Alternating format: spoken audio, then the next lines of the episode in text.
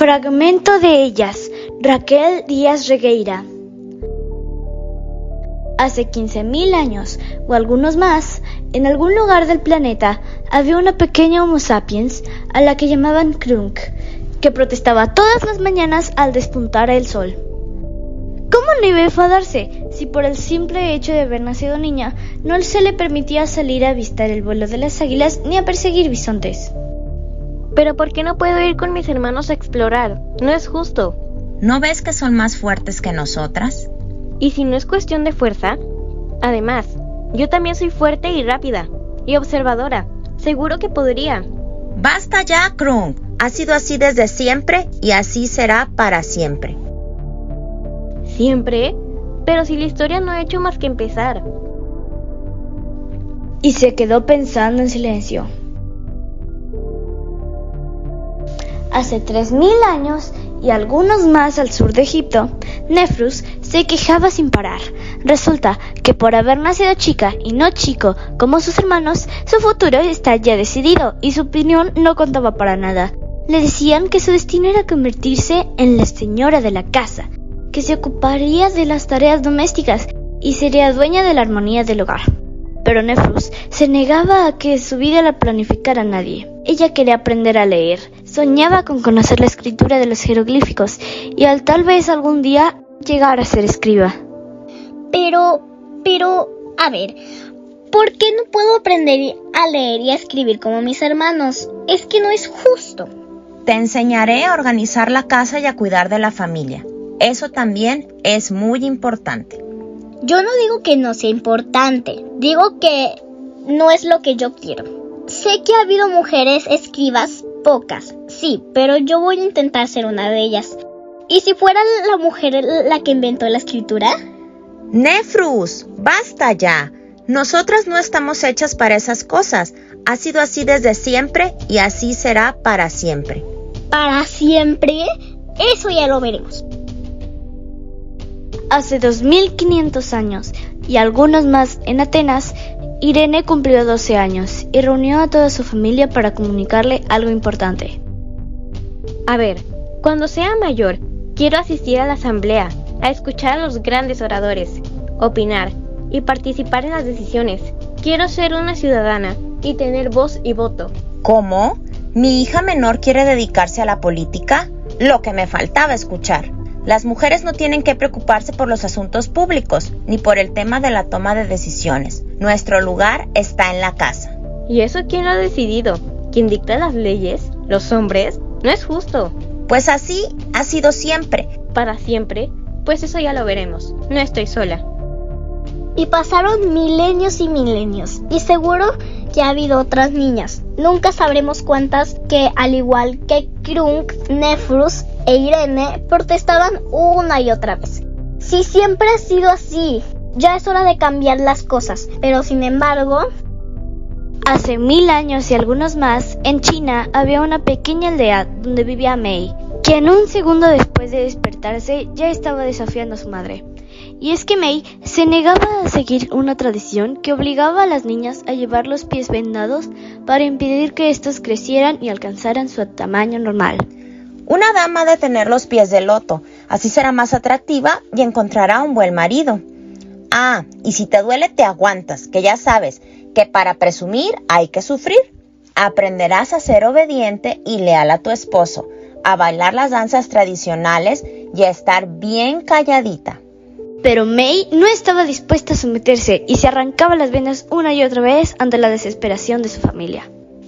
No, yo no quiero aprender a danzar con unos pies tan pequeños que no sirven para caminar con pasos grandes. No es justo, mis pies son míos y de nadie más. Y espero que me lleven lejos de aquí. ¿En, en nombre de qué tradición se puede hacer daño a una persona? May, para de una vez. Deja que tu madre te vende los pies. Aprende a dominar ese carácter que te llevará a la ruina. Las cosas siempre han sido así y así serán para siempre. ¿Para siempre? Eso ya lo veremos. No estoy sola. Hace 800 años y algunos más en el reino de Castilla, los habitantes de una tranquila ciudad veían cómo sus calles se iban convirtiendo en un hervidero de gente a medida que avanzaba la construcción de la nueva catedral. Había trabajo de sobra y la mayoría parecía estar conforme. Sin embargo, cada tarde Jimena soñaba en aprender a ser maestro de obras. Incluso a ratos se permitía soñar con ser arquitecta.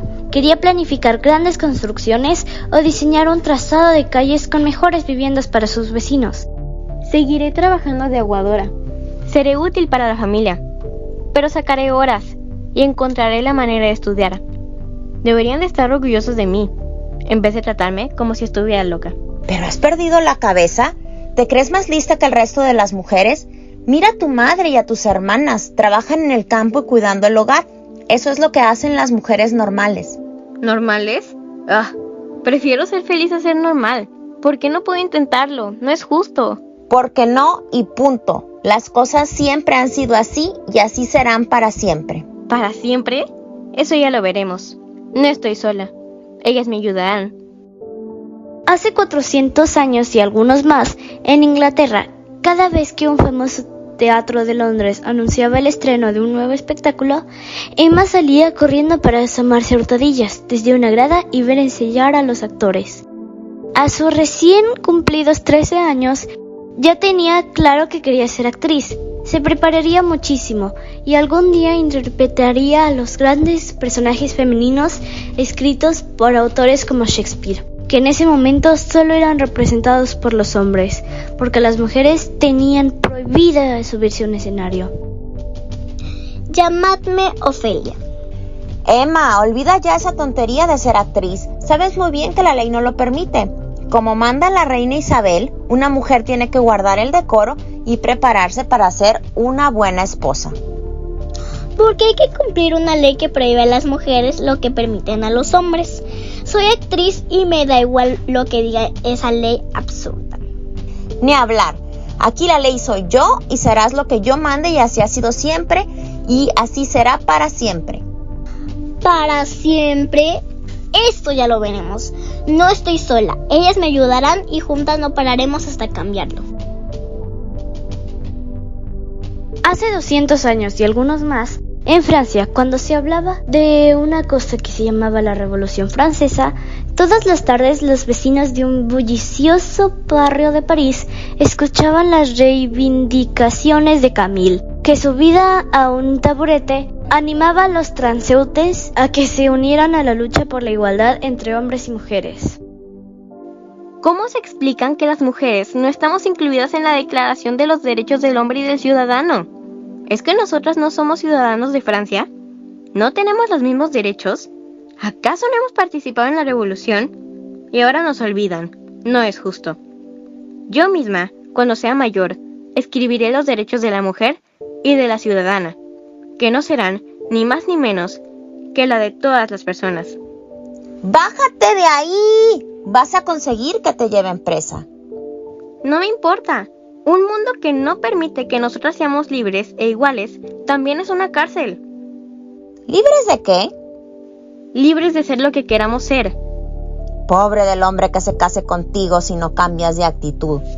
Las mujeres somos felices bajo la protección de un buen marido. ¿No ves que somos débiles de mente y frágiles de cuerpo? Siempre ha sido así y así será para siempre. ¿Para siempre? Eso ya lo veremos. No estoy sola. Ellas me ayudarán y juntas no pararemos hasta cambiarlo. Y pasaban siglos y siglos, y seguro había otras niñas, nunca sabremos cuántas, que al igual que Krunk, Nefrus, Irene, May, Cornelia, Jimena, Margalia, Emma y Camille protestaban una y otra vez. Siempre ha sido así, ya es hora de cambiar las cosas y gracias a ellas las cosas iban cambiando.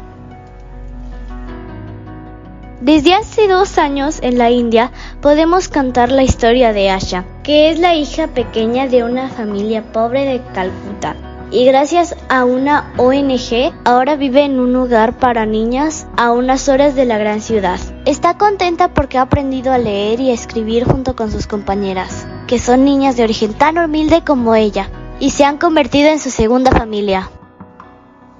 Mi niña, tu padre y yo estamos muy orgullosos de ti y esperamos que puedas vivir la vida que elijas. Nunca pierdas la esperanza.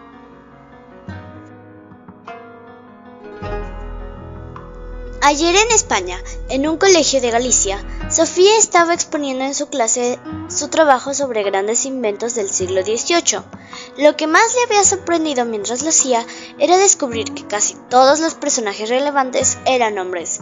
Al finalizar, lanzó una pregunta a sus compañeros y compañeras. ¿Cómo habría sido el mundo si las chicas hubieran tenido las mismas oportunidades que los chicos? ¿Qué grandes cosas se habrá perdido la humanidad por no darnos el lugar que nos corresponde. ¿Quién sabe cuántas niñas como yo intentaron hacer algo y nadie las escuchó? Seguro que fueron muchas. Sofía pensó en todas ellas y se alegró de ser una más. Se imaginó a sí misma como un pequeño eslabón de una larguísima cadena de mujeres que siglo tras siglo han caminado en la misma dirección exigiendo la igualdad de derecho y de oportunidades de mujeres y hombres, de niñas y niños, y sabía que aún queda mucho por andar. Y mientras cogía su mochila para volver a casa, se sintió afortunada y orgullosa y muy agradecida por cada paso que dieron todas y cada una por su valentía. Y porque sin ellas, se dijo a sí misma convencida, sin ellas no habríamos llegado hasta aquí. Sin ellas no seríamos nosotras. Fragmento de ellas, Raquel Díaz Regueira. ¿Y tú? ¿De qué forma en tu día a día honras a ellas? A ellas que durante miles de años han luchado para que hoy seamos nosotras.